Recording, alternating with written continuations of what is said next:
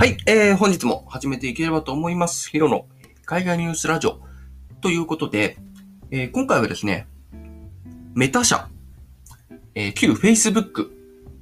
がですね、えー VR ヘッドセットをですね、2024年までに4種類も計画しているということで、えーそういったお話をしていければと思っております。はい。今、VR のヘッドセット、ちょっと流行ってますよね。まあ、あの、メタバースが、まあ、去年ですかね、Facebook から、えーメタっていう、えー社名を変更したことによって、えーメタバース、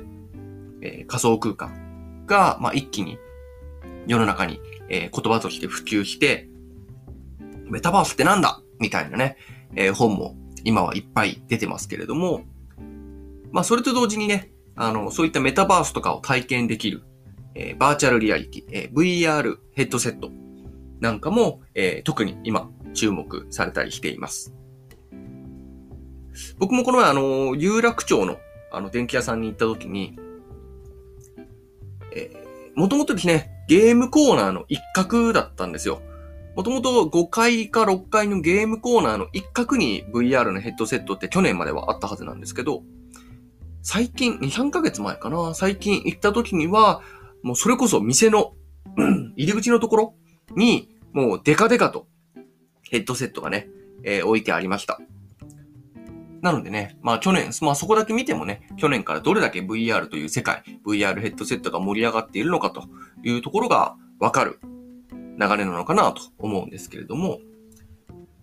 そんな、えーヘッドセットがですね、今、えー一番有名なところは、えーそのメタ社の Oculus Quest 2っていうのがまあ、有名どころではあるんですけれども、そんなメタ社から、えー発売される予定の今、えー VR ヘッドセットがですね、4種類もあるようでして、今は、まあ、Oculus Quest 2、まあ僕も今持ってますけれども、まあ、いろいろなことができますよ。今の Oculus Quest 2でも。それこそ、まあ、会社ないし、えー誰かと仮想空間で会って、まあ、話をする、打ち合わせをするっていうことも機能としてはできますし、えー VR チャットっていうような、えーメタバースなんかも、まあ、デフォルトで入っていたりもしまして、まあ、世界中のね、えー人と、えーお話しすることができます。まあ、まあ、英語が基本言語みたいなところはありますけどね。まだまだね。はい。そういうことはありますし、もちろんゲームでね、あの人々とね、一緒にね、ゲームするなんていうことも、シューティングゲームなの、えーアナロ、えーカードゲームとか、えーボードゲームとか、いろんなゲームが、えーできることも、いろんなボードゲームもね、えーできます。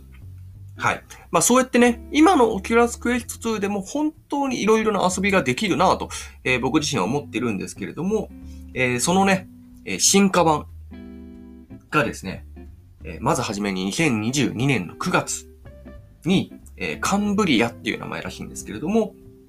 発売されるらしいんですね。まあ今の Oculus Quest 2と何が違うのかって言ったらもうさらに進化しているっていうところしか今のところはね、あまり情報公開されている感じではないんですけれども、まあ一旦今分かっているのは、表情を捉えるセンサーを多数つけているということらしいんですね。なので、それこそ人と会って、あ仮想空間で人と会って話をするときに、えー表情も、えーセンサーが感じ取って相手に伝えることができると、えーいうことができるようになると。あとはですね、えー MR にも対応してるらしいんですね。この MR っていうの僕も今回初めて聞いたんですけれども、えミックスドリアリティっ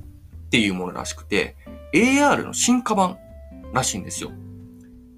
はい。まあ、こういったものもね、えーこのカンブリアではできるようになっていると、できる予定ということになっていて、それからですね、2022年9月に、えー、大体、まだ正式な価格じゃないらしいんですけども、えー10万円程度で、えー発売される予定と、えなっているようなんですね。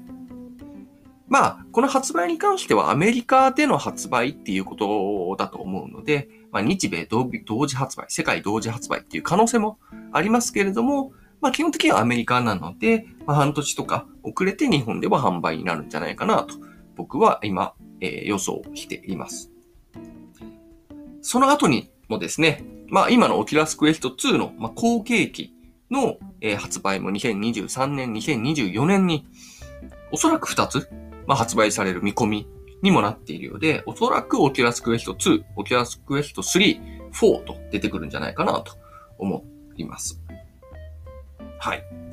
さらにですね、2024年にはそれとはまた別の、えー、ハイブランドというか、ハイクオリティな、えー、ファンストンですかね。ちょっと読み方が、えー、自信がないんですけれども、ファンストンっていう、え、ものも予定しているということなんですね。そして、そしてさらにですね、2024年にはですね、AR グラスも、え、このメタ社から発売されるということなんですね。いや、これから2、3年、えー、今2022年なんで、えー、2024年、2025年ぐらいまで、もうここからですね、えー、怒涛の仮想空間、えー、仮想空間ブームみたいなものが、まあこういった、えー、ヘッドセットなんかがそういったブームを引っ張っていくんじゃないかなっていう未来もね、想像できてくるのかなと思いますね。あの、正直オクラス、オキラスクエスト2でも相当面白いと僕は思っているので、まあもちろんね、あの、VR 酔いするとか、ちょっとカクカクしてしまうとか、時があるとか、動作がちょっと遅くなってしまうとか、あの、地面がですね、あの、腰ぐらいまで来ちゃってちょっとバグってるとか、ちょっとね、細かい、えー、いろいろ言いたいことはあるんですけれども、ただただ Oculus Quest 2だけでも相当面白いので、まあ、この後の後継機っていうのはね、まあ、値段はちょっと高くなっちゃうみたいですけれども、まあ、非常にね、期待できるところではあるんじゃないかなと思っています。はい。で、そんなね、えー、Google、Google じゃないですね。ごめんなさい。あの、 Meta 社がそういったいろいろなものを作っているものを体験できるストア、 Meta Store っていうらしいんですけど、これがですね、ちょうど今日5月9日にアメリカのカリフォルニアでですね、 Meta Store っていうリアル店舗が、えー、オープンしたようなんですね。ここではそれこそあの、 Oculus Quest 2をはじめ、えー、AR グラスであるとか、本当に多彩なね、えー、 Meta 社の商品を体験できるえ、店舗になっているようで、まあ、こういった店舗で体験することによって、まあ、世界にね、そういった体験した人たちが発信していって、えー、一大ブームになっていくみたいな、えー、そういったマーケティング手法の一つなんじゃないかなと思ってはいますけれども。はい。実際の狙いがどこにあるのかは、何、何ヶ月か来た後に分かってくるものなのかもしれません。はい。まあ、VR 空間。まだね、えー、まだまだ全然ね、あのー、先ほど言ったように、あの、電気屋さんとかで、え、店頭に置いていて、まあ、ちょっと流行ってる風にはなっていますけれども、実際まだまだね、ヘッドセット持っている人ってね、すっごい少数派だと思うので、まあ今、携帯みたいにね、えー、普及していく世の中っていうのが本当に来るのかどうか。っていうのは、ちょっとまだまだ未来はわからないところなんですが、僕はちょっとそ、そこまで行くのかなっていう懐疑的な目はね、えー、そんな感じなんですけれども、いや、難しいですよね。うん、携帯っていうのはやっぱりポケットにしまえて、えー、かつ高機能みたいな、えー、いろいろな利点がある中で、えー、なかなかね、その仮想空間だけで生きていくみたいなところ、仮想空間も、現実世界も生きていくみたいな、えー、そういったね、未来っていうのがね、マーク・ザッカーバーグさんは見えてるのかもしれないので、まあそういった未来に期待しつつね、僕もね、チェックしていきたいなと思っています。はい。えー、本日はここまでとなります。皆さんはいかがお考えでしょうか？